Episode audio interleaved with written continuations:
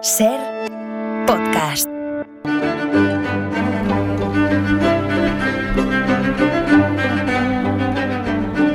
Hola Nieves, buenas tardes.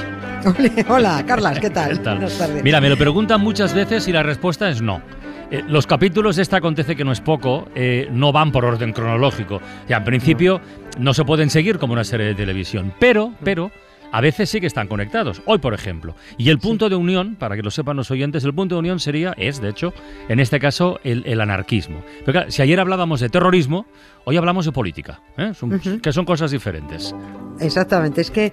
eh, y, y lo he hecho aposta, ¿eh? Ya, ya, ya, ya me Sí, porque, claro, es que em, no se trata de de confundir las cosas y me gustaría dejar clara, como ayer estuvimos hablando de toda aquella violencia anarquista de finales del 19, pero hay que dejar clara la separación del terrorismo y la, y la ideología. Porque hoy quería aprovechar que, bueno, hoy no, ayer, el 7 de noviembre de 1936, la gran Federica Montseny, anarquista, tomó posesión de su cargo como ministra de Sanidad y Asistencia Pública. Era la primera mujer que alcanzaba un ministerio Sí, en España y la primera, sí, y la primera ministra en esta parte de la Europa occidental. Eso era absolutamente inaudito. Mm, Poco pudo hacer porque la derecha de este país con su líder, el dictador Franco, había dado un golpe de estado y provocado una guerra. Y la ministra Montseny, pues solo estuvo en el cargo siete meses. Pero en cuanto sepamos todo lo que puso en marcha esta mujer, todo lo que propuso y todo lo que tenía pensado hacer, bueno, a mí me parece alucinante. En el imaginario colectivo, pues producto de una mala enseñanza o de, o de ausencia de enseñanza, Exacto. decir anarquismo es de decir, pues, ahora venga, lo loco, ni Dios, ni patria, ni ley, ni gobierno, ni orden, ni concierto, nada de nada, ¿no? Eh, las tres acepciones de la palabra anarquía que nos da el diccionario se nos mezclan en la cabeza y acabamos reduciendo las tres eh, a la peor de todas, que es incoherencia, barullo. Y no, no es eso. Todo lo contrario a eso era Federica Montseny, una mujer con sus luces y sus sombras en todas las cosas, pues como todo el mundo, pero comprometida, una buena ministra y una gran anarquista. O sea, todo pura contradicción, pero con enorme relevancia política y social y de la que, por supuesto, poco se habla por mujer, por ministra y por anarquista.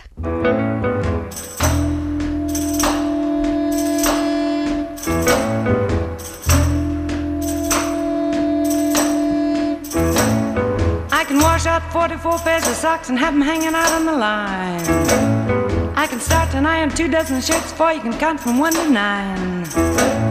I can scoop up a great big dipper full of lard from the drippings can. Throw out the skillet, go out and do my shopping. Be back before it melts in the pan. Cause I'm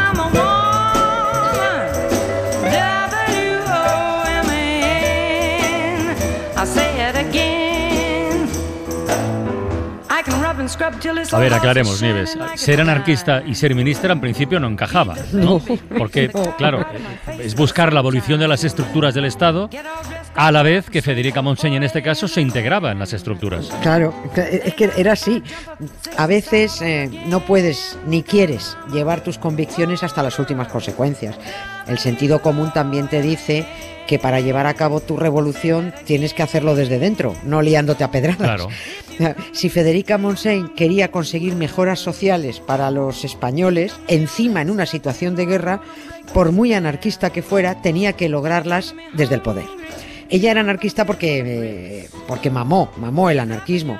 Ella nació en Madrid, por cierto, no, no digo ¿Qué? cuál, pero en la misma calle donde vive Carlos Bollero. Anda. Ahí, ahí nació Montseny. Ahora Sí, cuando no- salga se lo digo. Sí, pues no va, nadie va a encontrar ahí una plaquita de aquí nació la primera ministra que tuvo este país. Eh, pero bueno, sus padres eran, sus padres eran catalanes, también anarquistas. El, el padre era periodista, era de Reus, y la madre era maestra. Y no consintieron que la niña Federica pisara un colegio porque quisieron evitar el adoctrinamiento. Ellos re- rechazaban, por supuesto, que la Iglesia manejara la educación y no querían eso para su niña. Pero la educaron, la educaron, vamos, de forma exquisita, salió listísima. Mm, eh, Federica publica su primera novela a los 16 años. Tenía un pensamiento crítico, publicó muchísimo, es un pensamiento crítico alucinante. Era una extraordinaria oradora. Eh, esta mujer llenaba las plazas de toros de gente que quería escucharla porque era una mujer hablando y además hablando muy, muy Qué bien. fuerte. Sí, sí, era una tía muy preparada y eso a la gente le resultaba absolutamente extravagante.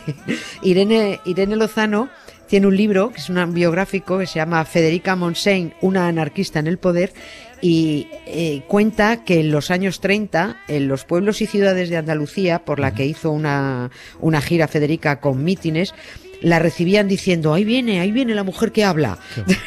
Es Como una estrella del rock, igual. Una Sí, estrella sí. del rock, mira, mira. Entonces, pero las, la- las imágenes de las plazas es, es increíble.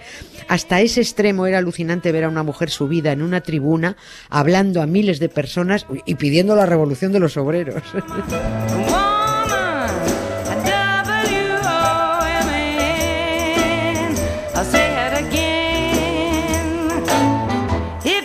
To me sickly, you know I'm gonna make you well. If you come to me all hexed up, you know I'm gonna break the spell. If you come to me hungry, you know I'm gonna fill you full of grits. If it's loving you like an I'll kiss you and give you the shivering bits, cause I'm a woman. Oye, Nieves, ¿y cómo es que llegó a ministra? Quiero decir, eh, ¿cuál fue el recorrido para que al final aceptara el cargo? Mm, es que no lo pudo ni, ni, ni sospechar cuando ella empezó a implicarse en política, solo con, con, con 18 años. ¿eh? Y siendo anarquista sensata, pero convencida de que, ¿cómo iba? Vamos, que no, no, no se le pas- ni se le pasó por la cabeza. Tuvo que dar muchas vueltas, asumir sus contradicciones, pero al final pudo más su patriotismo, aunque mira. suena así de raro. Era una mujer muy patriota. Federica era un animal político, era, era, era activista. Se afilió a la CNT con 26 años y estaba claro que con su capacidad política iba a crecer mucho dentro de esta confederación de sindicatos, aunque ella decía que no, que no, no, dice no, no, ni en broma, yo no quiero crecer. Eh, eh, ella quería trabajar por la revolución desde la base, quería ser, y lo decía así, soldado raso de la próxima revolución. Pero acabó, acabó metida de lleno en el Comité Nacional de la CNT cuando se produjo el golpe de Estado de la derecha franquista, porque ya había que dejarse de teorías, Claro. ya las teorías no valían. Había que defender la democracia Claro. y había que defender al país.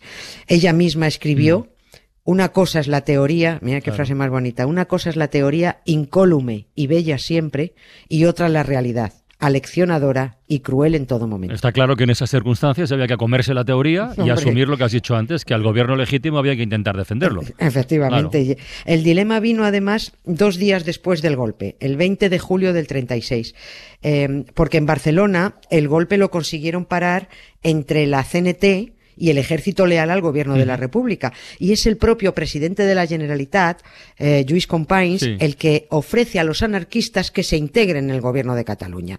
Claro, unos anarquistas en el poder, pues esto, eso era, era absurdo. Pero en la guerra había que dejar efectivamente la teoría de lado. Tuvieron que ocupar consejerías en la Generalitat, alcaldías, concejalías, juzgados. Ahí es cuando el gobierno central de la República, el de Francisco Largo Caballero, se da cuenta de que también necesita a los anarquistas. Y, los anar- todo esto, el debate interno era tremendo. Sí, bueno, es, eh, es lo suyo, es lo Sí, suyo sí. en el caso de los, Los- anarquistas. Claro, los anarquistas no dejaban de debatir Claro. internamente. Pero bueno, por Dios y por Bakunin, decían que somos anarquistas. ¿Qué leches hacemos metidos en los engranajes del poder de la Generalitat, de los ayuntamientos y ahora del gobierno central, que nos ofrece cuatro ministerios? ¿Es que estamos locos? Pero es que la, situación era, era extraordinaria, era una emergencia.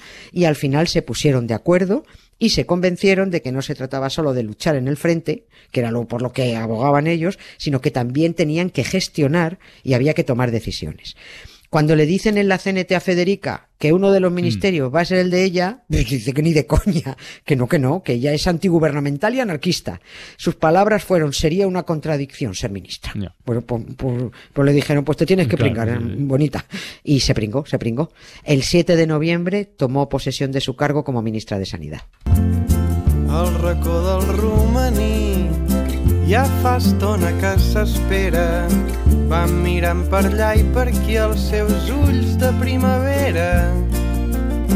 No coneix cap més camí no existeix cap més drecera sap que ha de passar per aquí però l'espera el desespera. Claro, pues he dicho antes que en plena guerra solo pudo estar en el cargo, nada, unos meses, ¿no? Muy No- poco, pero muy poco. tampoco pudo hacer mucho. Bueno, algo, algo hizo, de todas formas, Sí, ¿no? sí, sí, eso, hombre, que se hizo. De entrada, se supone que iba a ser ministra de Sanidad y le endosaron enseguida las competencias de asistencia social.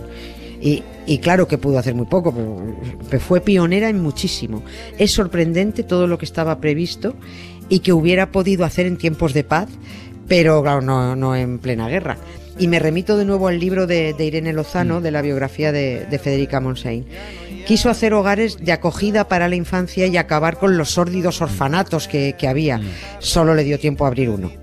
Creó comedores para embarazadas donde se pudiera asegurar una buena nutrición de la madre y por tanto una buena salud del niño. También pudo abrir uno solo. Proyectó una cosa que se llamaban liberatorios de prostitución. ¿eh? que eran lugares donde las mujeres pudieran aprender un oficio y dejar de ser Y dejar de prostitutas. ser, claro. Sí. Todo lo hizo con la ayuda, esto hay que mencionar también a esta mujer, con la ayuda de Amparo Poch. Esta tía era impresionante, era médica, anarquista, periodista, era una mujer que estudió medicina con la oposición de su padre que le dijo, esa no es carrera propia de mujer. Ya estamos. Y dijo, sí, y dijo, ya, pues te va a enterar. Bueno, se, se hizo médica. eh, en su promoción de 1929 se licenció con 28 matrículas de honor. Matrícula en todas las asignaturas. De ahí salieron 97 hombres y dos mujeres de aquella promoción. Bueno, pues Federica Montseny y Amparo Poch elaboraron una lista de profesiones que las personas discapacitadas y ciegas pudieran ejercer se basaban en el principio de que si una persona era útil para el trabajo, la sociedad tenía que darle trabajo. Y si no podía trabajar, esa misma sociedad tenía que asumir su mantenimiento.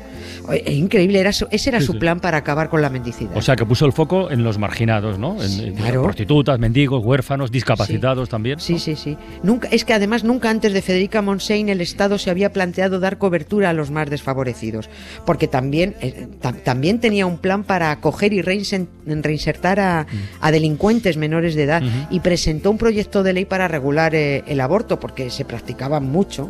Había muchísimos abortos, pero de forma clandestina y con muchísimas muertes de, de mujeres. Cuando presentó el proyecto, los señores del gobierno socialista de Largo Caballero, bueno, esto es, uy, aborto, ¿qué dices? Loca. Se espeluznaron, lo rechazaron totalmente. Emprendió en general una, una política sanitaria de medicina preventiva y puso empeño en el control de enfermedades eh, venéreas, que eso era una epidemia lo que había. Y, y fíjate que aunque estamos hablando de, en concreto, de Federica Montseny, y para contribuir a retirar esa nube de violencia que opaca a veces el anarquismo, decir que hubo tres ministros anarquistas más que trabajaron mucho y bien en aquel gobierno de la, de la República. Anarquistas en el gobierno de un país, eso era absolutamente inaudito, pero esos anarcosindicalistas, aunque su su principal objetivo teórico fuera la revolución obrera y, y acabar con las estructuras del Estado, insisto, en la teoría, y pese a muchas divisiones internas que hubo, muchísimas, cuando Franco dio el golpe de Estado, se unieron porque vieron que eso no, eso no era una fiestuki revolucionaria. Ahora había que ponerse a currar. Eso era la guerra. Pero como dice Julián Casanova, que es un historiador extraordinario, la dictadura desvalorizó y relegó al olvido todo lo logrado por aquellos anarquistas. Solo decir que España tardó 44 años en volver a tener una mujer ministra.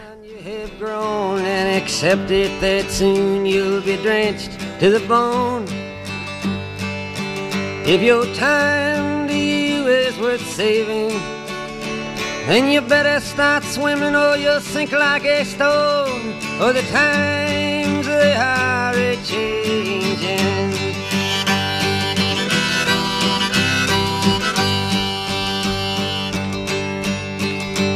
Some writers and critics who prophesize with your pen and keep your eyes wide. The chance Federica come protagonista hoy de esta Acontece que no es poco.